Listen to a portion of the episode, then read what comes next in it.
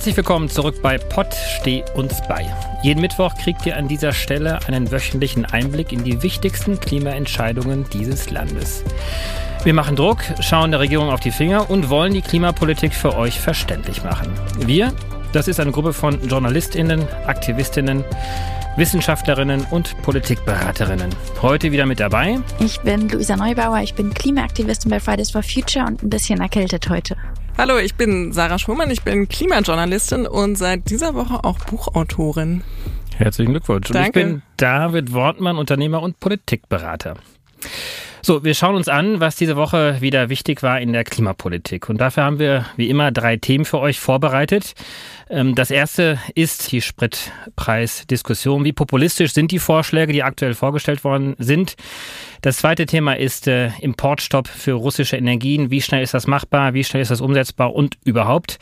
Und das dritte Thema, Wieso organisieren Fridays for Future und Co. aktuell auch Friedensdemos? Das ist sicherlich ein Thema, wo wir mit dir später darüber sprechen werden, Luisa. Wir werden als allererstes aber erstmal mit dem Thema beginnen. Wie reagieren die Parteien auf steigende Spritpreise? Wir haben das ja alle gehört und in den Nachrichten gelesen. Es gab eine große Aufregung über steigende Spritpreise. Der Ministerpräsident des Saarlandes, äh, Herr Hans, äh, hat äh, vor gar nicht so langer Zeit mit einem Handy vor einer Tankstelle gestanden und hat gesagt, oh Gott, oh Gott, wie hoch sind die Preise jetzt gestiegen? Und daraufhin ist dann wunderbarerweise dann eine Diskussion im gesamten Lande dann gestartet, die letztendlich darin kumulierte, dass der Finanzminister gesagt hat, wir müssen die Spritpreise jetzt subventionieren. Luisa, was sagst du dazu? Ja, ich, oh, also als genau an dem Tag, als dieses Video viral ging im Internet und alle, also ich glaube, da war man sich einig, fanden das schon hart lächerlich, was der gemacht hat vor der Tankstelle. Ähm, haben dann ja aber auch eine Debatte darüber geführt, was muss, man mit den Spritpreisen machen. Zu dem Tag war ich bei einem Klimastreik in Berlin und sollte eine Rede darüber halten und ich konnte nicht diese Rede halten, weil ich oder nicht schreiben vor allem. Ich habe dann was gehalten, es war aber keine Rede, es war so ein Rant, weil ich so so entgeistert war, dass also von allen Dingen oder vor allen großen Fragen, vor denen wir jetzt stehen, in keinem einzigen relevanten Ausmaß die Frage besprochen wird, was braucht es denn, damit die Menschen nicht so abhängig sind vom eigenen Auto und vom günstigen Benzinpreis? Wie schafft man eigentlich eine resiliente Gesellschaft, indem man sie nicht so in eine glorifizierte Abhängigkeit von, vom Pendeln, vom eigenen Auto, von der Verfügbarkeit von Sprit und Diesel für alle zu jedem Zeitpunkt hat? Und es macht mich also bis heute irgendwie ratlos und fassungslos, dass die offensichtliche Verkehrswende, die jetzt im Raum steht, fast gar nicht besprochen wird und stattdessen halt ja praktisch ausschließlich die Maßnahmen zur Spritpreisreduzierung besprochen werden. Und das natürlich so, können wir gerne nochmal gleich drauf gucken, das ist natürlich wichtig, dass man schnell Menschen entlastet, die jetzt wirklich sozusagen knapp an der Kasse sind. Aber darüber hinaus muss man sich natürlich fragen, was braucht es eigentlich, damit überhaupt ähm, ja diese Erpressbarkeit durch Spritpreise gar nicht mehr so bedeutsam im Raum steht. Also die Diskussion ist ja gestartet, weil die Spritpreise so hoch waren, äh, Sarah, aber gleichzeitig ist ja heute zum Zeitpunkt unserer Aufnahme ähm, eine neue Studie vorgestellt worden, zwar vom Umweltbundesamt, die neuen CO2-Emissionsdaten.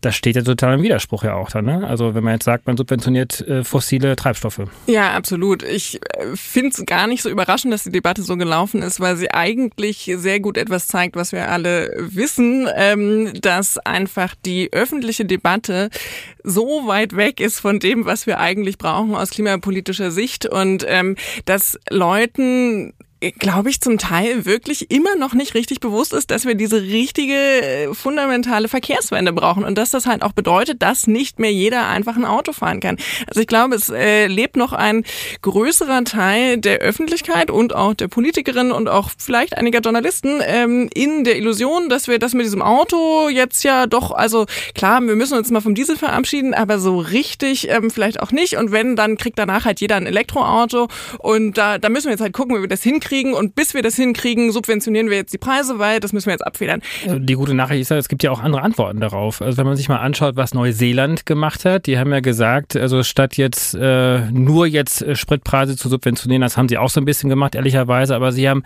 glücklicherweise auch gesagt, wir wollen einfach mal jetzt für die nächsten drei Monate, glaube ich, ähm, die Tarife mhm. für die öffentlichen Verkehrsmittel um die Hälfte reduzieren. Das ist doch auch eine Antwort und die haben wir in Deutschland bislang noch nicht gehört. Vielleicht müssen wir auch einmal die verschiedenen Motivationen der Debatte auseinanderfummeln, weil das eine ist natürlich, das hatte ich eben auch erwähnt, es gibt Menschen, die hängen durch Pendeldistanzen bei ihrem Arbeitsplatz wo auch immer durch, durch den Wohnort, wo sie gerade wohnen, hängen sie vom, vom eigenen Auto ab und können es sich nicht leisten, wenn auf einmal die Spritpreise nach oben schießen, ähm, weil es ohnehin alles knapp ist. Und ich glaube, niemand dementiert, dass es notwendig ist, da jetzt direkt zu helfen und Entlastung zu schaffen. Und so mir wird manchmal auf Twitter vorgeworfen, ja, Luisa, erzähl das der pendelnden Krankenschwester. Und muss ich immer schmunzeln, meine Mutter ist eine pendelnde Krankenschwester ähm, und ist jahrelang immer einmal morgens irgendwie eine halbe Stunde im Auto ähm, gesessen, um zur Arbeit zu kommen. Und da verstehe ich, aus, aus der Perspektive verstehe ich sehr, ähm, dass es da eine große Furcht gibt, diesen Menschen abzusprechen, jetzt einfach in einer unverschuldeten Not zu sein.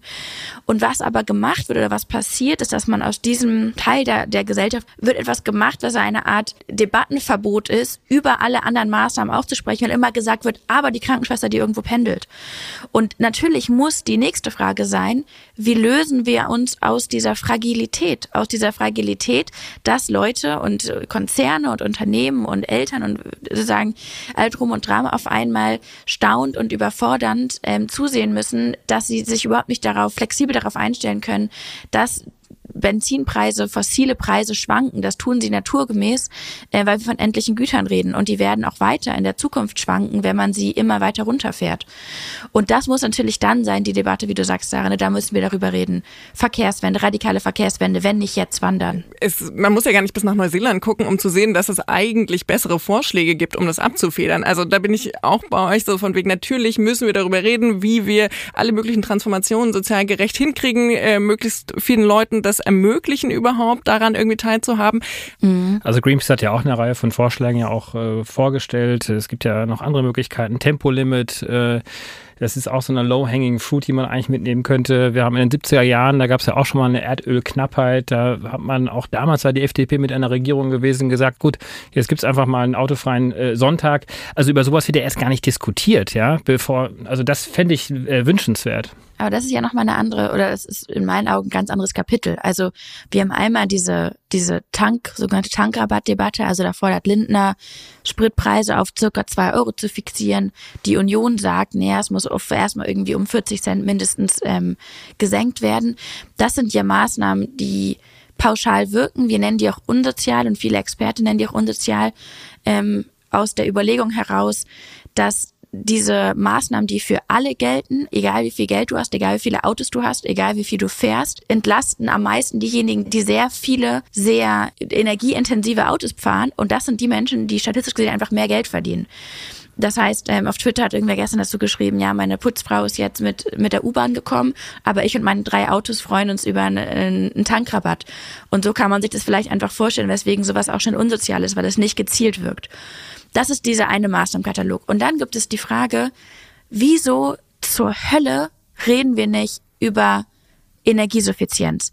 Wieso zur Hölle reden wir nicht über Energieverschwendung? Aber was ich ja total perfide finde, ist ja, dass immer dann doch die Krankenschwester dann äh, genommen wird als das Beispiel, für die diese Maßnahme gemacht wird. Aber die Krankenschwester ist ja diejenige, die eigentlich einkommenstechnisch im unteren Viertel ist. Und gerade im unteren Viertel haben die Hälfte der Menschen überhaupt gar kein Auto. Das heißt, die profitieren überhaupt nicht davon. Ja? Und das ist halt, wie du gerade schon gesagt hast, der obere Teil, der dann davon profitiert. Und deswegen muss man auch über sowas reden wie so ein Energiegeld. Das hast du ja gerade schon so ein bisschen skizziert. Das sind einfach Gelder, die pro Kopf ausgegeben werden. Das klingt dann für viele auch erstmal ein bisschen unfair, weil man sagt, wieso kriegt jetzt der ja, Rentner oder die Pflegekraft auch die 100 Euro und der Millionär ganz genauso. Aber natürlich machen 100 Euro auf 1500 Euro netto oder brutto sehr viel mehr aus als auf 3, 4, 5 oder 6.000 Euro. Und ähm, ich glaube, es ist wirklich nicht verstanden, dass also sowas wie Tempolimit und Inlandsflüge streichen halt nicht optional ist, sondern, also das hat Luisa ja auch schon ausgeführt und so, das sind irgendwie die Maßnahmen, die uns helfen würden, jetzt sofort Emissionen zu sparen. Und das ist genau das, was wir machen müssen. Und wir tun aber so, ähm, ja, als wäre das alles irgendwie noch okay und als könnten wir das rausschieben und so weiter und so fort. Und ich finde, das zieht sich durch alle Debatten, ähm, dass ja einfach wir auch Fridays for Future immer wieder sagen, praktisch der Climate Climate Emergency nicht erkannt ist und wir so tun, wie das ist jetzt irgendwie so ein Ding, was wir so handeln und dann machen wir mal dies dann machen wir das. Aber praktisch das, was wir bei Corona gesehen haben, wir erkennen eine krasse Krise und wir reagieren drauf. Das, was wir jetzt gerade auch gesehen haben, äh, mit wie Deutschland auf einmal 100 Milliarden in Militärausgaben stecken kann und so weiter und so fort, wenn man erkennt, es ist eine Krise und wir reagieren drauf. Und ähm, äh, das finde ich gerade sehr symptomatisch bei der Verknüpfung dieser ganzen Debatten, dass halt Klima wieder und weiterhin behandelt wird wie, ja, also wenn es gerade passt, dann nehmen wir es mit und wenn nicht, dann müssen wir uns jetzt erstmal um das andere kümmern und so weiter und so fort. Und das ist ja das Standardproblem. Und ich finde es also interessant, auch darüber nachzudenken, wie die Lage wohl wäre, also die geopolitische Lage, wenn wir sagen wir bezahlbaren und verlässlichen ÖP, ÖPNV hätten in, sagen wir, 80 Prozent des Landes. Ähm, in allen Ballungsgebieten, aber auch irgendwie so, dass mehr oder weniger alle Menschen, die es bräuchten, ähm, Zugang dazu hätten. Und mit brauchen ist, sind jetzt nicht nur die Menschen gemeint, die auch ein Auto haben, weil das Auto hat man ja in der Regel, weil man keinen Zugang zu ÖPNV hat, sondern einfach alle Menschen, die Mobilitätsbedürfnisse haben. Wie wäre die Lage dann? Wie, wie würde ein Land auf zum Beispiel variierende Spritpreise reagieren? Wie sehr wären wir erpressbar von ähm, sozusagen Putins fossilen Exporten? Und es wäre eine so grundsätzlich andere Gesamt ähm, Ausgangslage. Und man, der politische Druck würde sich ganz anders ähm, verteilen und wir wären wir und unsere Verkehrsinfrastruktur, unser ÖPNV, wir werden so viel resilienter. Und dann kann man natürlich so Maßnahmen sinnvollerweise ergreifen, wie ihr, wie in Neuseeland, was schon erwähnt wurde, dass man sagt, okay, jetzt machen wir eine Reduktion von ÖPNV-Preis, weil es einfach sehr teuer ist für die Menschen, grundsätzlich gerade äh, die Lebenserhaltungskosten zu decken. Aber es ist einfach, es ist interessant, wie, also absurd und gruselig, aber es ist auch interessant ähm, festzustellen und zu erleben, so ganz hautnah, wie fragil fossile Systeme sind. Ja. Sprich zum Beispiel unser gesamter Verkehrssektor, der ja auf die Fossilität beruht. Absolut. Also wir haben ja total lange Lieferketten also unsere Zivilisation hängt ja wirklich an diesen seidenen Fäden und das haben wir schon nochmal gemerkt. Ähm, wir sind ja, ja zu 55 Prozent Gas kommt aus Russland. Das ist einfach ein richtig, richtig dünner, dünner Faden, an dem wir da hängen und das spüren wir jetzt total.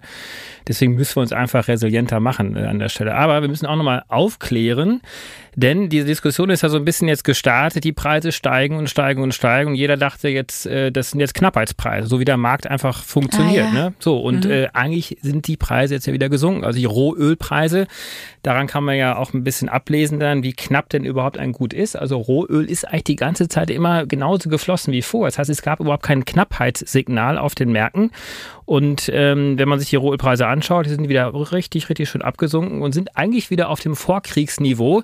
Und trotzdem steht die Forderung noch im Raum, jetzt äh, irgendwie ähm, ja, Sprit zu subventionieren. Das heißt, am Ende des Tages subventionieren wir nicht die Krankenschwester, sondern die Mineralölkonzerne. Ja, das war ganz interessant. Der ähm, Kollege Malte Kreuzfeld hatte das auf Twitter ja schön in so einem Thread auseinandergenommen genau. und äh, da unter anderem ja auch widerlegt, was man oft hört von wegen, ja, das sind jetzt ja die bösen Steuern und der Staat äh, macht sich jetzt noch die Taschen voll und profitiert, äh, profitiert davon. Und das hat er sehr schön aufgedröselt, wo man dann sehen konnte, nee, der Anteil ist da gar nicht so hoch und äh, es sind halt vor allen Dingen die Raffinerien, die äh, in seinem Thread für das Haus irgendwie auch noch sagen, ja, aber wir haben das jetzt auch ein bisschen verdient, weil die letzten zwei Jahre waren ja unsere Einnahmen auch nicht so doll. Von daher finden wir das schon okay, dass wir jetzt ein bisschen mehr Geld scheffeln. Und so, mm.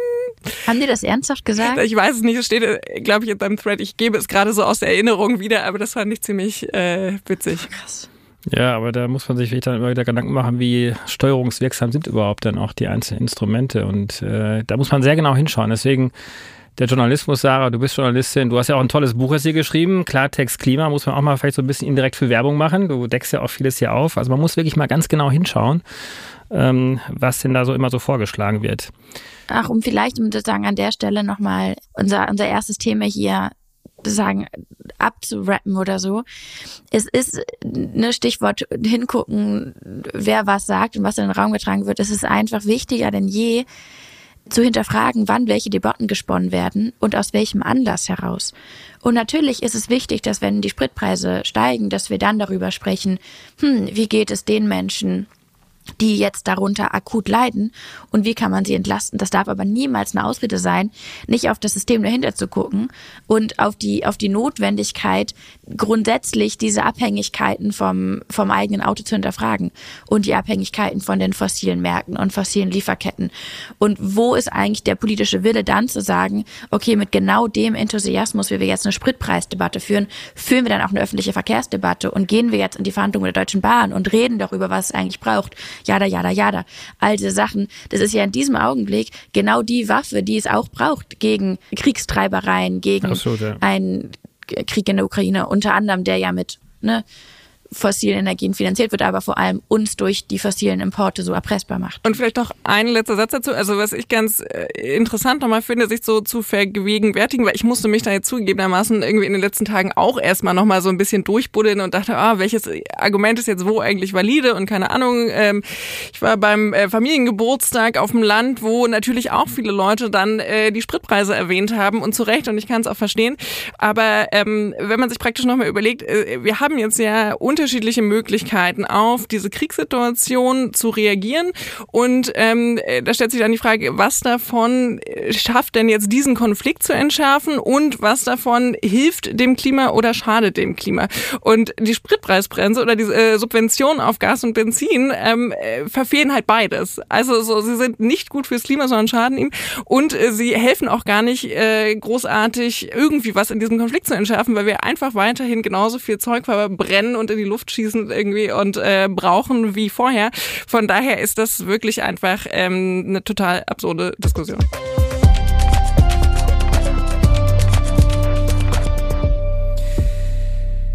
Ja, kommen wir doch zu unserem zweiten Thema, Importstopp. So ein bisschen haben wir auch letzte Woche schon darüber gesprochen. Wir haben so ein bisschen die Zahlen versucht mal auseinanderzunehmen. Es hat sich dann aber auch während dieser Woche eine sehr ad hoc und sehr schnell eine Initiative zusammengetan von WissenschaftlerInnen, von Aktivistinnen, von Unternehmerinnen und anderen AkteurInnen, nämlich einen Aufruf an die Bundesregierung, einen öffentlichen Brief, äh, doch jetzt wirklich sofort in diesen Importstopp hineinzugehen und ja, Luisa, wir beide waren auch unter den ersten 100 UnterzeichnerInnen. Ähm, es äh, gab noch viele andere, die sich danach auch noch hier unterstützend mit zu Wort gemeldet haben. Sarah, jetzt steht diese Forderung im Raum auf der einen Seite. Auf der anderen Seite haben wir auch in den Medien jetzt in den letzten Tagen einen Wirtschafts- und Klimaschutzminister Habeck sichtlich ähm, ja, emotional ja. und äh, angekratzt gesehen, dem man schon so ein bisschen abnehmen könnte. Eigentlich will er das auch, aber er kann nicht so richtig. Ja, ich fand das Thema extrem interessant und fand auch interessant praktisch, wie ich mir dazu mir auch nochmal meine Meinung bilden musste in den letzten Tagen, weil äh, ich irgendwie ad hoc auch sofort dachte, ähm, äh, dieser Aufruf ist auf jeden Fall super und richtig aus ganz vielen Perspektiven. Und ähm, dann kamen halt so erste Bedenken und dann gab es ja auch den Auftritt unter anderem von äh, Habeck bei Anne Will, ähm, auch bei Lanz später noch, wo er wirklich, wie gesagt, sehr emotional und angefasst ist und irgendwie davon spricht, ähm, dass das äh, zu Massenarbeitslosigkeit, zu Armut ähm, führt dazu, dass Menschen ihre Wohnungen nicht mehr heizen können und kein Benzin haben und ähm, von hunderttausenden Menschen, die ihre Arbeit verlieren, spricht der Balance. Und ähm, dann war ich kurz irgendwie so ein bisschen äh, geschockt und dachte, puh, ich jetzt, äh, mhm. war ich da ein bisschen vorschnell oder wie war das eigentlich? Und ähm, habe mich da jetzt versucht, die letzten Tage nochmal so ein bisschen in diese Debatte rein zu nerden und zu gucken. Und ich glaube, es ist ja eigentlich wie bei vielen in der Klimadebatte, dass ähm, wir Politik einfach erklären müssen. Ne? Die Frage ist ja praktisch, kriegt man das Menschen so vermittelt, warum wir das tun, ähm, warum das notwendig ist, warum wir das wollen, ähm, dass man das gesellschaftlich getragen kriegt und dann halt auch zu gesellschaftlichen Reaktionen führt, die halt vielleicht nicht zu äh, wahnsinnigen, ja, weiß ich nicht, Einbußen, Turbulenzen und so weiter führen, sondern zu einem, okay, wir haben uns jetzt entschieden, wir wollen ähm, praktisch äh, unsere Gelder da rausziehen, wir wollen äh, dafür sorgen, dass wir halt keine Konflikte fördern und wir wollen vor allen Dingen auch, ja, vielleicht uns aus anderen anderen Gründen von Gas und Öl und so weiter äh, trennen. Und ähm, ich habe das Gefühl, dass die Debatte schon wieder sehr kurzfristig ist. Wie nehmt ihr das wahr? Wie waren die ersten Reaktionen für euch? Äh, magst du noch mal sagen, also du hast am Anfang, warst du nicht so überzeugt oder wie hat sich deine Meinung da verändert? Nee, mittlerweile bin ich äh, schon wieder der Meinung und immer noch der Meinung, dass ich persönlich einen Importstopp sehr gut fände und ähm, dass ja ich mich auch ein bisschen frage, wo diese Absolutheit herkommt, die Habeck da mhm. hatte, die ja auch äh, Annalena Baerbock in äh, ein paar Aussagen wohl hatte und ähm, äh, habe den Eindruck, dass praktisch eigentlich unter Wirtschaftswissenschaftlern das ja auch total umstritten ist, dass das jetzt alles so völlig dramatisch sein muss, wie äh, die Regierung das gerade darstellt. Ja. Und äh, ich habe mich persönlich gefragt, wo kommt denn das bei denen her? Also so, ich glaube eigentlich, ähm, dass man, also ich möchte in der Situation nicht stecken. Ne? Was mich sehr besorgt ist, dass wir, ich glaube, in der Klimapolitik im, im weitesten Sinne schon ganz oft Moral und Machtbarkeit verwechseln. Also, dass man etwas moralisch, dass man vergisst, etwas moralisch zu bewerten, weil man sofort mit so einer Machbarkeitskeule ähm, kommt. Und das ist bei diesem Importstopp, bei dieser Frage ein ganz, ganz, so ein ganz, ganz herausgestelltes Feature, dass Leute in der Sekunde, wo jemand in den Raum stellt, hey, ist es moralisch eigentlich vertretbar, dass wir weiter von Putin Kohle, Öl und Gas kaufen und ihm im Austausch jeden Tag mehrere hundert Millionen Euro überweisen, dass dann so, sofort irgendwer um die Ecke stellt und sagt, ja, das geht ja nicht anders. Und ich, für mich sind es erstmal zwei, sind erstmal für mich zwei, zwei Dimensionen. Das eine ist, ähm, wollen wir das vertreten? Wollen wir das, wollen wir das in unserem Namen? Das macht ja Robert Habeck praktisch, indem er sagt, nö, wir müssen das weitermachen wegen einem sozialen Frieden oder so. Wollen wir, dass das in unserem, in unserem Namen weitergetrieben wird? Und da, und das ist in dem Sinne auch eine Gewissensfrage. Und da haben halt wir, die diesen Brief geschrieben haben und all die Menschen, die den unterschrieben haben, von Caroline Emke zu Rezo waren da sozusagen für dem ganzen Spektrum ganz, ganz viele Menschen dabei, haben erstmal viele gesagt, dies ist eine Gewissensfrage für uns und ähm, bei der haben wir eine klare Position. Wir sind aber alle keine WirtschaftsministerInnen. Und wir müssen nicht eine Umsetzbarkeit prüfen. Und das ist eine andere Dimension. Aber was ich wichtig finde, ist, dass, ähm, dass wir in dem Punkt intervenieren, wo Robert Habeck sich hinstellt und sagt, nee, die Gesellschaft würde irgendwie auseinanderbröseln, wenn man jetzt irgendwas macht. Wobei wir doch da sind und sagen, hey, wir wollen aber, dass man uns was zumutet. Und wir haben uns auch mit Sozialverbänden ausgetauscht, mit Gewerkschaften. Das muss alles abgefedert sein. Das ist auch eine große Forderung in diesem Brief, dass man sagt, es muss natürlich sofort einen sozialen Ausgleich geben. Wir sind auch, ne, die Menschen, die auf diesen Brief unterschrieben haben, sind tendenziell nicht die Menschen, bei denen es in der vierten Woche im Monat total knapp wird, keine Frage. Aber ähm, es kann nicht angehen, dass im Namen des sozialen Friedens ein Krieg eine Finanzierung von einem Krieg in der Ukraine ähm, rechtfertigt wird oder verteidigt wird. Und das ist ja, was man macht, indem man diesen Frieden gegeneinander ausspielt. Den einen Frieden da und den anderen Frieden da. Ja, ja ich würde gerne äh, zu diesem Moralpunkt vielleicht ganz kurz ja. kommen, weil ich das jetzt total interessant fand, dass du das so rumgedreht hast. Das habe ich mir nämlich vorher auch als einen Punkt aufgeschrieben, äh, über den ich gerne sprechen wollte. Das ähm, habe ich auch bei Anne Will gesagt hat, von wegen, ja, ja, das mag ja moralisch nicht schön sein, dass er sich dagegen entscheidet. Aber ich finde persönlich, ich sehe da gar nicht so viel Moral, sondern ich finde auch praktisch die Forderung nach einem Importstopp ist durchaus auch rational begründbar. Wie gesagt, es gibt ja auch Ökonomen, die sagen, klar werden wir Einbuße haben. Es wäre jetzt irgendwie lächerlich zu behaupten, das nicht, aber diese werden sehr viel geringer ausfallen. Äh, mutmaßlich, es gibt halt eine große Unsicherheit, aber es ist halt eine Frage, ob man das jetzt tun will. Genau, und ich finde auch dieses sofort ist ja auch ein Stück weit relativ. Ne? Also sofort muss ja nicht sein, jetzt in den nächsten fünf Minuten. Dieses sofort kann ja auch sein, jetzt nächste Woche oder vielleicht doch in drei Wochen. Und das bemisst sich dann ein Stück weit auch daran, wie hoch ist denn der Preis, den wir bereit sind auch zu zahlen? Ja, und das ist ja nichts anderes, was dann genau diese Ökonomen ja auch sagen. Also Professor Löschel, Bruchum, die haben ja diese Studie auch gemacht und äh, gesagt, äh, dass wahrscheinlich die Auswirkungen nicht größer sein werden, also der wirtschaftliche Negativeffekt, als in dem ersten Jahr Corona. Es war schlimm genug, aber wir haben es irgendwie ja doch als Gesellschaft überlegt. Und ich glaube, das muss man so ein bisschen dann abgleichen mit dem ja, mit der moralischen Zweifel, ja, den ja Luise auch nochmal begründet hat, zu sagen, wollen wir wirklich diesem Despot äh, mehrere hundert Millionen Euro jeden Tag überweisen, um letztendlich ja. den Krieg gegen uns, gegen die Ukrainer selbst zu finanzieren. Und ich glaube, da ist es auch nochmal ähm, gut, deshalb, also was ihr beide auch gesagt habt, nochmal genau hinzugucken, was sagen die verschiedenen ExpertInnen. Claudia Kämpfer zum Beispiel hat nochmal im END einen Gastbeitrag geschrieben, ähm, kann man auch gut nachlesen, äh, wo sie sehr ausführlich erklärt hat, warum es richtig ist, moralisches zu machen, aber warum es auch möglich ist, ähm, energiewirtschaftlich ähm, mit einem Importstopp anzufangen. Das muss ja auch nicht von jetzt auf gleich ein Importstopp von Kohle, Öl und, und Gas sein, sondern die Frage ist ja erstmal, was kann man sinnvoll hier im Land reduzieren? Also Stichwort Suffizienz, wo können wir unseren Verbrauch drosseln oder vor allem unseren äh, Verschleiß. Und dann die Frage ist, wo, was sind wir bereit auf uns zu nehmen? Aber wenn wir uns das angucken, also ich finde es schon, ich finde es befremdlich, wie gerade davon ausgegangen wird, dass niemand in dieser Gesellschaft, die sich so oft mit Menschenrechten und Demokratiezugewandtheit schmückt und ja auch schmücken möchte, dass niemand bereit ist, etwas auf sich zu nehmen, wenn nur wenige hundert Kilometer von uns hier Menschen, Frauen, Kinder vor Bomben fliehen müssen. Was ist das für ein Gesellschaftsbild? Was für ein Menschenbild wird gerade von unserer eigenen Regierung gezeichnet? Mit welcher Haltung begegnet man sich? Und das hat im Kern für mich auch fast was Entmündigendes, dass ich denke, hey, Leute, sprecht doch mal Klartext, Sarah, wie du eben meintest, muss doch Politik erklären können.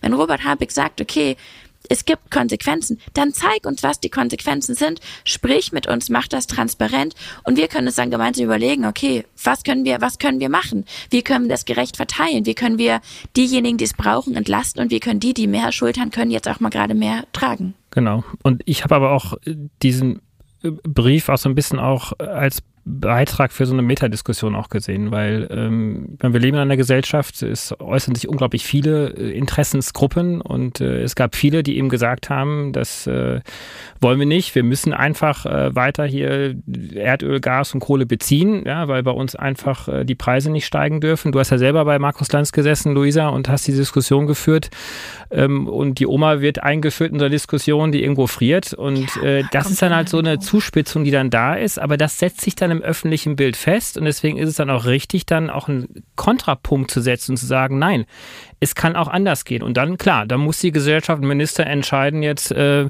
wenn die Zahlen auch offengelegt werden, welchen Weg wollen wir jetzt gehen. Was ich da auch vielleicht nochmal sehe, ist, ich weiß, ich reite da irgendwie jetzt schon mehrfach drauf rum, aber die, die kurzfristige Sicht auf diese Krise im Sinne von, mich hatte auch überrascht, dass ähm, Habeck, glaube ich, auch bei Anne Will dann so sagte, ja, aber wir müssen das ja doch jetzt erst vorbereiten und wir müssen das ja alles irgendwie durchhalten können und so weiter und so fort. Und für mich klang das so ein bisschen ähm, als äh, ja, könnte, wie gesagt, einfach alles immer noch so weitergehen und äh, unsere Wirtschaft wird einfach irgendwie weiter ganz normal wachsen und eigentlich müssen wir gar keine Probleme haben, weder durch den Krieg noch irgendwie durch jetzt äh, Veränderungen wegen der Klimakrise und so weiter und so fort. Und ähm, es gibt praktisch ähnlich wie bei Corona, wo man einfach auch jetzt irgendwie seit mehr als zwei Jahren so tut, als wäre das jetzt eine kurzfristige Krise und da müssen wir jetzt nochmal alle uns ein bisschen zusammenreißen und äh, durchhalten und deswegen müssen wir ja zum Beispiel auch Eltern nicht so entlasten, weil irgendwann wird es ja wieder vorbei sein und bis dahin kriegen sie es schon hin. Und ähm, so ähnlich erscheint mir die Situation auch hier. Also praktisch, dass wir gar nicht sagen, okay, Leute, wir sind jetzt schon wieder in einer krassen Krise und wir sind in einem Jahr, Jahrzehnt, wo erst Krisen anfangen und, ähm, und wir müssen doch jetzt mal überlegen, wie wir Dinge grundlegend anders machen. Und äh, das ist natürlich jetzt sehr, sehr, sehr unbequem, das jetzt gerade zu machen und sich mit all dem zu konfrontieren, was wir bisher verpasst haben. Aber äh, bei Corona wurde es verpasst und jetzt äh, müssen wir uns halt wirklich einfach mal irgendwie fragen, was, was ist uns denn gerade gerade wichtig? Also was sind denn die Sachen, die wir erhalten wollen? Was sind die Sachen, in die wir Energie stecken wollen? Also ich glaube auch diese Suffizienzdiskussion, ähm, die du vorhin schon angesprochen hast, Luisa, die, die führen wir ja noch überhaupt nicht. Also äh, ich wollte nämlich das Stichwort aufbringen, was du gesagt hast, mit dem, wie wir denn eigentlich leben wollen, das ist doch die entscheidende Frage. Und das ist doch, oder das macht mich so fassungslos und aber auch so ein ganz bisschen ich glaube fast auch euphorisch, wenn man das gerade auch ein bisschen sein darf, wie offen und ähm, ja nackt, ehrlich gesagt, gerade die Systemfragen vor uns liegen. Also Stichwort Verkehr.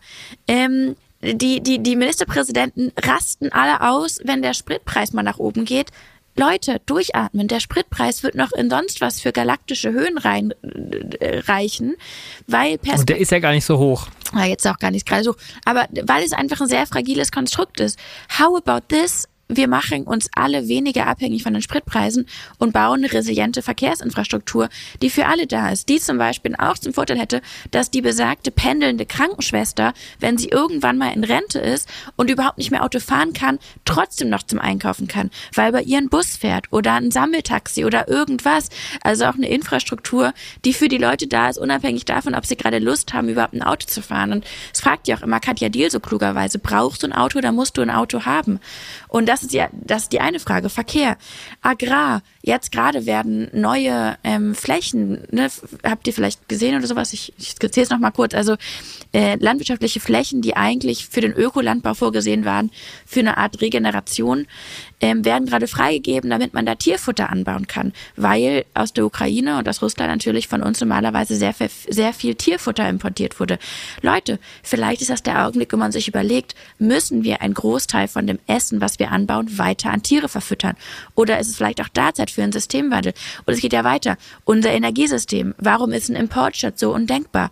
Weil wir so fucking abhängig sind von Kohle, Öl und Gasimporten von irgendwelchen Autokraten, die Menschenrechte mit Füßen treten. How about this? Wir bauen die friedlichste und grünste und demokratischste Energieinfrastruktur von allen auf, nämlich die Erneuerbaren. Also kurzum, ob es um Agrar geht, ob es um Verkehr geht, ob es um Energie geht. Gerade jetzt sind diese offensichtlichen Systemfragen aufgedeckt. Ähm, und du hast total recht, Sarah. Wir müssen die, wir müssen die angehen, denn dass eine Krise uns dazwischen gerät, das ist, wird immer der Fall sein. Das war mit Corona der Fall, das ist jetzt der Fall und das darf aber nicht das darf nicht heißen, dass wir nicht die Krisen beantworten, aber wir müssen aufhören, die gegeneinander auszuspielen. Das ist auch trotzdem mal eine Frage von meiner Seite an euch beide. Nehmt ihr denn einem ähm, Minister Habeck ab, und er war ja sichtlich auch angefasst in diversen Interviews und Schalten jetzt in den letzten paar Tagen, nehmt ihr ihm das ab, dass er wirklich um Antworten ringt, dass er wirklich am liebsten sofort aussteigen möchte ähm, ist äh, aber nicht kann. Und äh, er hat ja sicherlich nochmal eine andere Informationslage, auch wir, wie wir gerade hier auch sitzen. Ähm, nimmt ihm das ab und kann man ihm das auch ein Stück weit dann verzeihen? Also ich würde da schon ein bisschen differenzieren zwischen ihm und auch an Christian Lindner, der einfach pauschal jetzt eine Spritpreissubvention äh, wieder vorschlägt. Ja.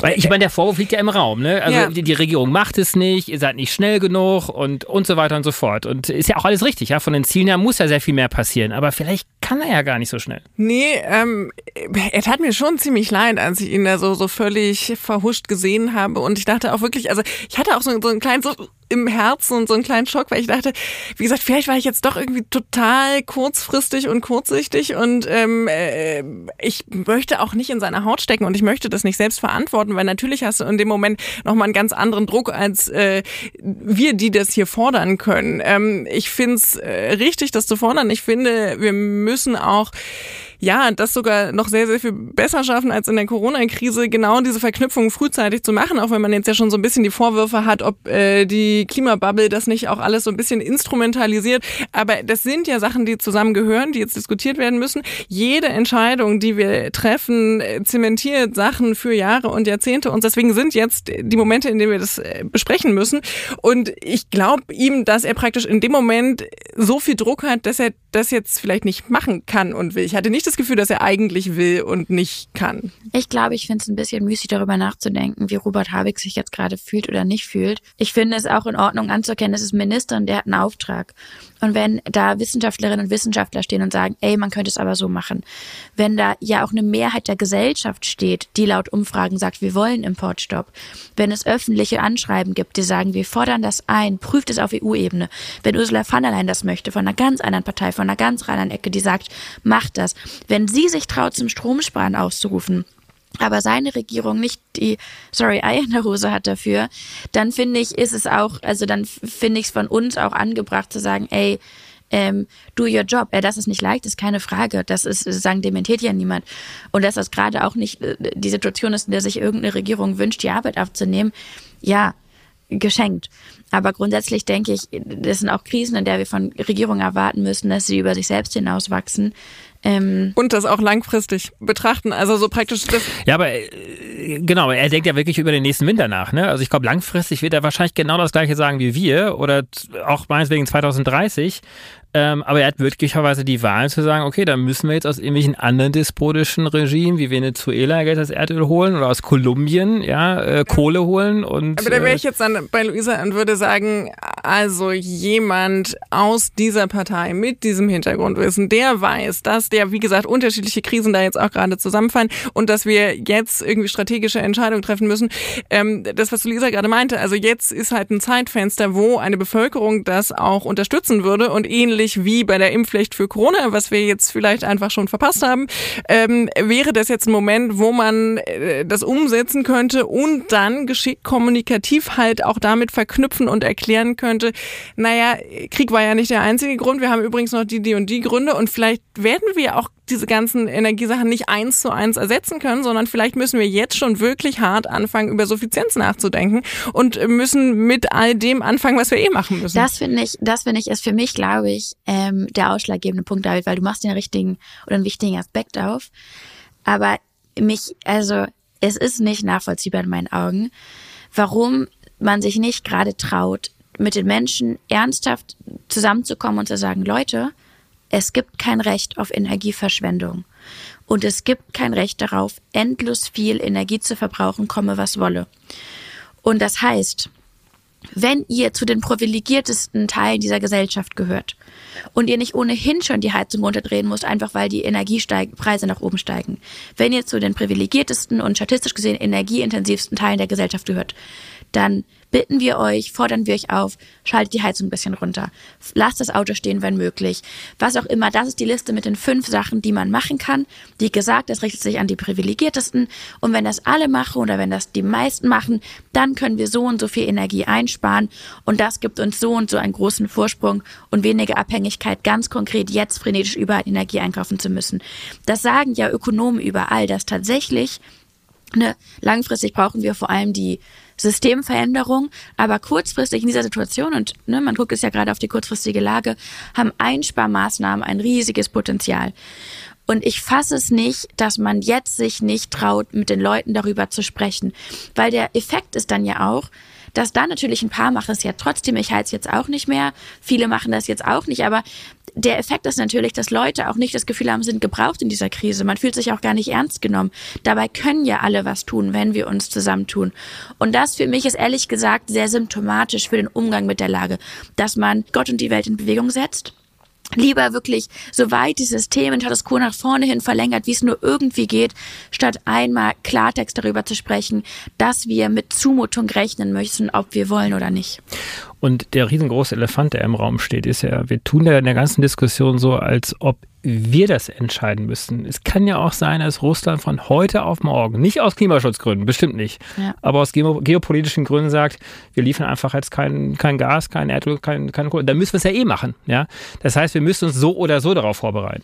Ja, und das ist, also, wie ist denn da euer Take zu? Aber versteht ihr noch, also es gibt, es gibt eine Klimakrise, es gibt Verkehrstote, ähm, es gibt die, die, die Luftbelastung und jetzt gibt es auch noch einen Krieg und noch immer haben wir kein Tempolimit. Ich glaube nicht, dass man das jemandem außerhalb Deutschlands erklären kann. Also wirklich, was sagt man denn der Welt? Sorry Leute, aber wir finden es irgendwie so wichtig, dass, keine Ahnung, die drei Autos am Tag 280 fahren können. Hä?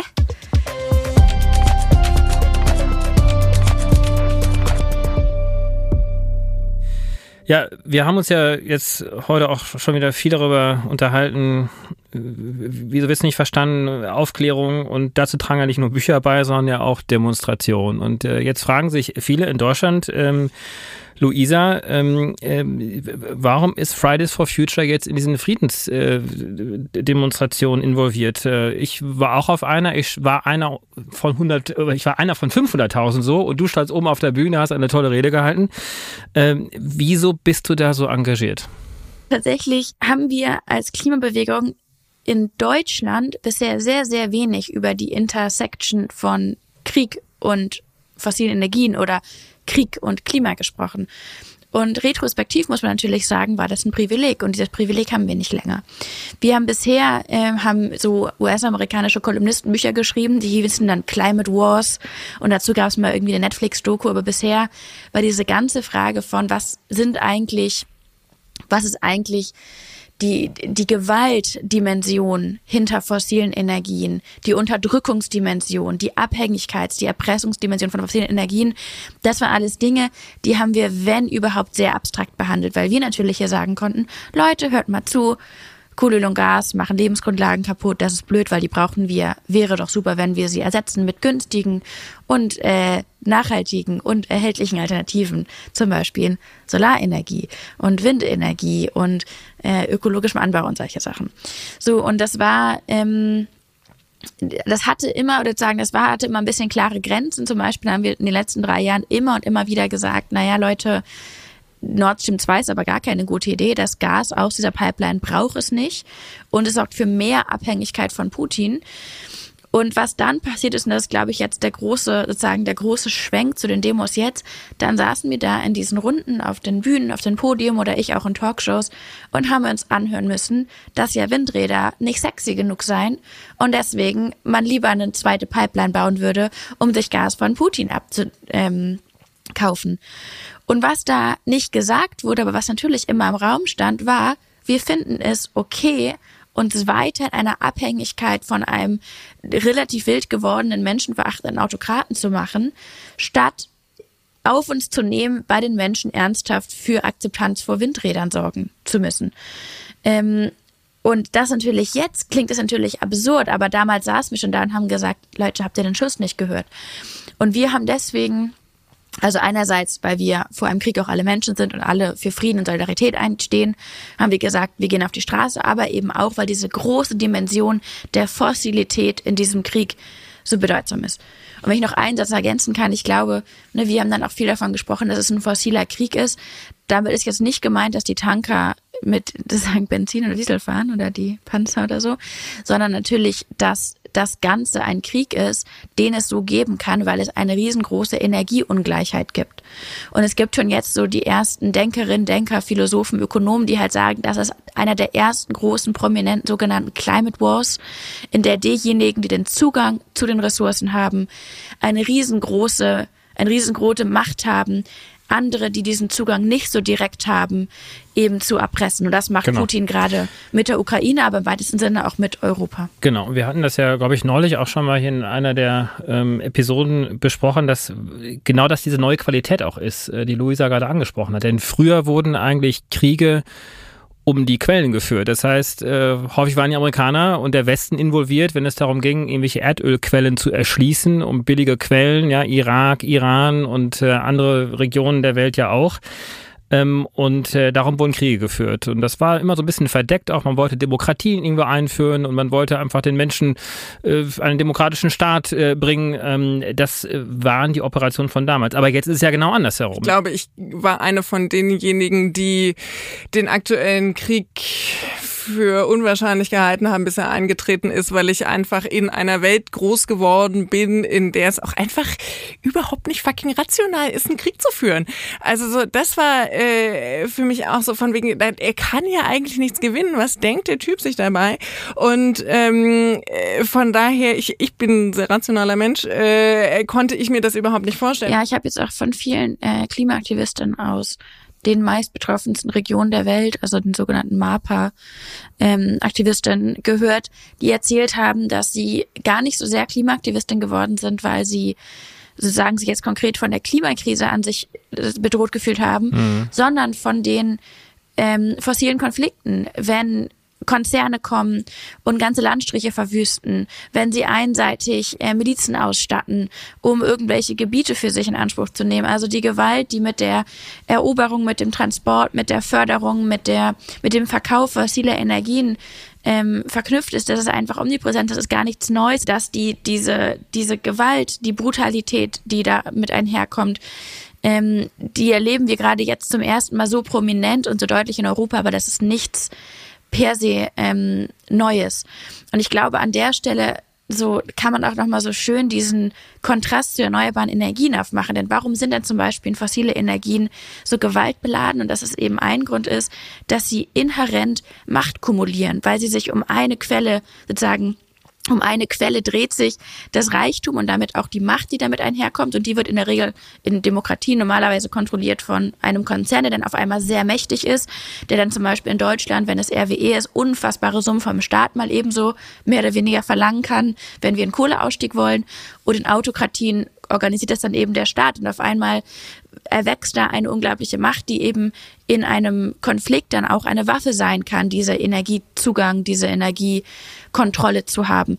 Und erneuerbare Energien sind ja inhärent dezentral, weil sie ja eben nicht auf einer Stelle, auf einer Quelle passieren, sondern sie sind in die Fläche geteilt und im besten Falle ja auch noch in sogenannter Bürgerhand, also bei den Menschen vor Ort verankert. Das heißt, diese ganze ähm, Machtzentrierung wird wird verhindert. In dem Sinne werden es eben auch, Christian Lindner sagt Freiheitsenergie, man kann tatsächlich sagen auch Friedensenergien, weil sie sehr, sehr, sehr demokratisch sind. Und es ist sehr schwer aus erneuerbaren Energien so eine Machtzentrierung zu organisieren, wie es bei fossilen Energien inhärent der Fall ist. Und je geringer der Arbeitsaufwand ist, das ist vielleicht nochmal sozusagen die letzte Dimension dazu. Also Kohle zum Beispiel ist viel demokratischer als Öl, weil bei Kohle so wahnsinnig viele ArbeiterInnen gebraucht sind, die klassischerweise auch dann in den Streik gehen können, die sich wehren können. Sobald es Rohre gibt, sobald durch Rohre etwas verlegt werden kann, wie bei Gas und bei Öl, fällt ja auch das vielmals weg. Das heißt, wir sehen auch nochmal, sozusagen nochmal eine deutlichere Zentrierung auf diejenigen, die diese Quellen dann ähm, genau diese Quellen organisieren. Und deshalb sprechen wir eben so sehr von dieser Macht- und Brutalitätsdimension da. Um Winde und Solar wird kein Krieg geführt. Also da hat jeder Zugang zu, man muss nur die Anlagen aufstellen. Ähm, genau, also insofern äh, macht das alles ganz, ganz viel Sinn, jetzt auf die Straße zu gehen. Äh, der nächste Termin ist ja der 25. März. Ähm, Luisa, kannst du ganz kurz uns allen erklären, den Zuhörerinnen und Zuhörern, was dort passieren wird, was ihr plant? Äh, ja, genau. Also äh, am 25. März ist globaler Klimastreik und diese globalen Klimastreik, ähm, diese globalen Klimastreiks sind ja immer sozusagen weit im Voraus angekündigt und organisiert. Das haben wir uns jetzt nicht letzte Woche überlegt. Was wir uns aber letzte Woche überlegt haben, ist, was machen wir aus der Lage? Und ähm, unsere Antwort darauf ist praktisch, what do we want? Peace and Justice. Wir sehen, dass die Krisen zusammenhängen. Wir sehen, dass es große Antworten darauf braucht. Und wir sehen, dass es uns braucht, die nicht länger auf die Krisen warten, denn die warten ganz sicher nicht auf uns. Und ähm, wie du schon gesagt hast, Sarah, ähm, es bringt ja nichts. Wir können nicht davor wegrennen. Wir können nicht eine Krise als Ausrede nehmen, die andere nicht zu ähm, bekämpfen oder anzugehen oder zu bewältigen. Im Gegenteil, wir müssen die, die Dinge zusammenbringen. Und gerade jetzt, das dürfen wir, glaube ich, auch nicht vergessen, sind wir schon in so einer Art Hegemoniekampf in Deutschland. Ist die, ist die Antwort auf diesen Krieg jetzt mehr Militarismus, mehr, sagen, Männer, patriarchale äh, Energieabhängigkeit, mehr fossile Energien, mehr Kohle und Gas? Ähm, oder ist es eben wirklich der Ausbruch auch diesen Systemen, die eigentlich keine Zukunft mehr haben? Die radikale Verkehrswende, Mobilität für alle, die Energiesysteme, die resilient sind und demokratisch und friedlich. Es ist, es der Moment, wo wir sagen, ey Leute, was machen wir uns ja eigentlich noch vor? Es könnte doch ganz anders sein. Ähm, und das geht ja nicht nur in Deutschland so, das geht auch in vielen anderen Ländern so und in Europa. Wir könnten hier 100 Europa, äh, erneuerbares Europa schaffen, wenn wir das wollen, in relativ kurzer Zeit. Und all das wird aber nicht passieren, ähm, wenn wir keinen Druck machen. Das ist vielleicht auch die große Lektion der dieser Tage. Nichts ist selbstverständlich und jede Regierung, egal welche Farbe sie ist, steht an ewigen Punkten kurz davor zurückzuschnellen in so eine Zeit, in der man die Dinge halt dann irgendwie so schnell angegangen ist, ohne nach rechts und links und vor allem ohne nach übermorgen zu gucken. Und jetzt gerade sind die Zahlen rausgekommen, die Emissionen steigen wieder in Deutschland. Nachdem sie letztes Jahr so ein bisschen Corona-bedingt eingefallen waren, äh, vorletztes Jahr, sind sie jetzt wieder angestiegen. Wir haben einfach gar keine Zeit zu verlieren. Und ja, ohne uns passiert nichts. Deswegen gehen wir am 25.03. mit allen Leuten, die wir, äh, mit allen Leuten überall in jeder Stadt in Deutschland auf die Straße und wir laden euch alle ein, mitzukommen, wenn wir die Punkte zusammenbringen. Genau.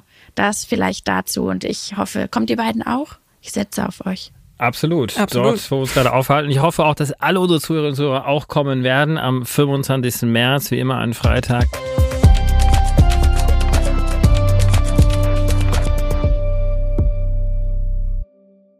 Klartext Klima, Sarah heißt dein Buch. Wir haben gerade schon drüber gesprochen. Erzähl doch mal, worüber hast du geschrieben? Ja, ich wollte gerade sagen, also ich möchte jetzt nicht immer zu offensiv Werbung für mein Buch machen, aber das war schon eine Frage, die mich persönlich auch beschäftigt hat, weil ich ähm, ehrlich gesagt zu den Leuten gehöre, die noch nicht so wahnsinnig lange kapiert haben, wie akut eigentlich diese Krise ist. Und ähm, das, obwohl ich mich irgendwie seit Frühjahr 2018 ziemlich intensiv damit beschäftigt habe.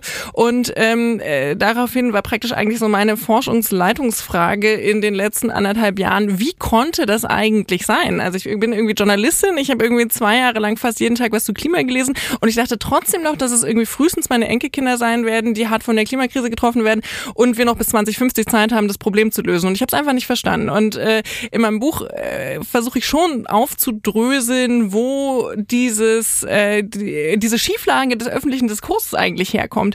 Und dafür gibt's halt ganz, ganz, ganz ganz viele Faktoren. Es gibt viele Faktoren, über die wir, glaube ich, auch schon immer reden, wenn es um Klimakommunikation gibt. Aber ähm, es gibt halt vor allen Dingen viele Sachen, die zusammenwirken und deswegen ist es so stabil. Und das sind einerseits psychologische Faktoren, das ist irgendwie Verdrängung, das ist dieser wahnsinnig verzerrte, ähm, auch journalistisch, politjournalistische Diskurs über Klima aus meiner Sicht. Ähm, auch das erkläre ich in meinem Buch nochmal.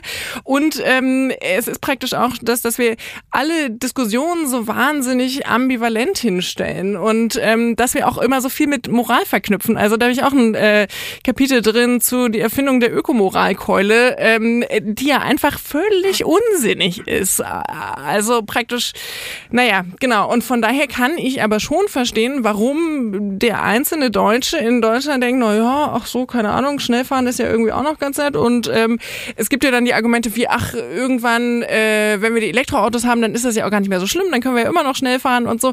Und ich glaube einfach, ähm, wir tun im politischen öffentlichen Diskurs zu Klima oft so, äh, als könnte jeder irgendwie einfach eine Meinung dazu haben und irgendwie ist jede Position vielleicht irgendwie richtig und ähm, es fehlt an einem grundlegenden naturwissenschaftlichen Verständnis in der Breite der Bevölkerung, aber auch im Politikjournalismus dafür, um sowas genau einzuordnen und an Fakten abzuklären und dann auch zu sagen, hm, nee, das ist schon eindeutig. Sarah Schumann, Klartext Klima. Zusammenhänge verstehen, loslegen und effektiv handeln im Brandstätter Verlag. Alle Infos dazu auch in den Shownotes.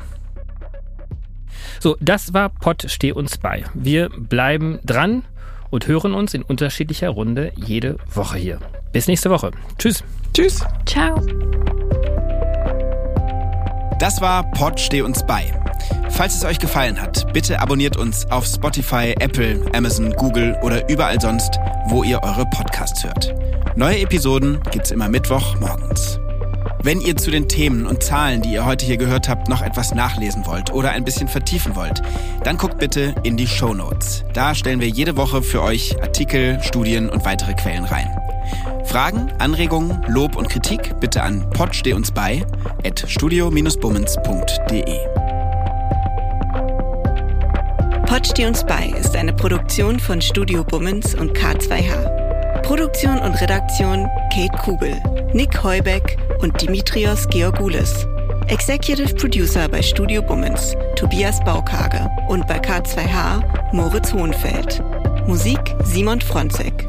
Ton und Schnitt Fabian Seidel. Danke für die Inspiration an Lars Jessen und an John John, Tommy und Dan.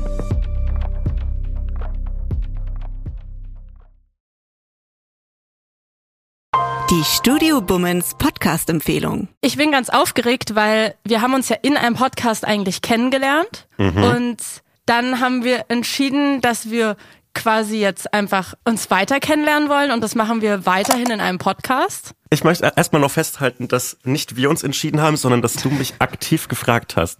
Und das ist so ein guter, guter Moment für mich, weil wenn alles schief geht, kann ich dir Vorwürfe machen, Salwa. Dass ich schuld bin, weil ich dich gefragt habe. Das Ja. wäre so ein Kla das ist wirklich klassischer Männermove. Am Ende bin ich schuld. Du, du hattest gar keine Chance gegen mich, richtig? Das ist das Wichtigste daran, dass man am Anfang Schuldzuweisungen äh, schon mal äh, Schon mal klärt, schon mal die zuordnet. Fronten Ja. klärt. Ja, finde ich gut. Hallo und herzlich willkommen, finde ich die Podcast-Phrase. Das sagen die immer. Hä, was willst du denn sagen? Was willst du, Ich was, möchte was sagen, sagen wir? was- wir haben uns was noch gar nicht, Extravagantes. wir haben uns noch nichts überlegt, wie wir die Menschen, die hoffentlich das hören werden, wie wir die begrüßen. Förmlich, Handschlag, würde ich Hey, sagen. yo! Wenn wir in einem Raum aufzeichnen, können wir uns ja auch immer so abklatschen. Und dann ist quasi der Klatscher der Start für den Podcast. Wie findest du das? Wie fändest du, wie fändest du es, wenn man so, äh, wie so, wie so Studenten im Oh. ersten Semester so auf den Tisch klopft? Hey Leute, na? Nee, das ist komplett scheiße. Nee, das funktioniert irgendwie nicht. Kleiner Vorschlag, wie wär's mit Hallo? Hey Hotzo, ich freue mich sehr. Wir machen einen Podcast zusammen. Das Schwierige an einem Podcast ist es wie mit einem Hut, finde ich. Wenn du erst den ersten Tag einen Hut trägst, ist es weird. Wenn du immer einen Hut trägst, ist es absolut okay. Zum Beispiel so Ray Garvey, der hat immer einen Hut auf und da wundert man sich auch nicht. Aber der erste Tag, an dem Ray Garvey einen Hut auf hatte, war weird. Ich bin dafür, dass wir in Zukunft mit Klopfen begrüßen und ab dem Moment, wo wir einen Podcast haben, auch einen Hut tragen. Es gibt, glaube ich, vier Millionen Einwohner Berlins und ich glaube, genauso viele Podcast-Ideen entstehen an jedem Tag. Ja, und einer davon sitzt hier gerade. Warte, warte, einen Satz möchte ich noch haben. Salwa, und deshalb machen wir zusammen einen Podcast. Hotzo, ich freue mich drauf. Das wird gut. Von Studio Bummens, Hotz und Tumsi Immer samstags, überall, wo es Podcasts gibt.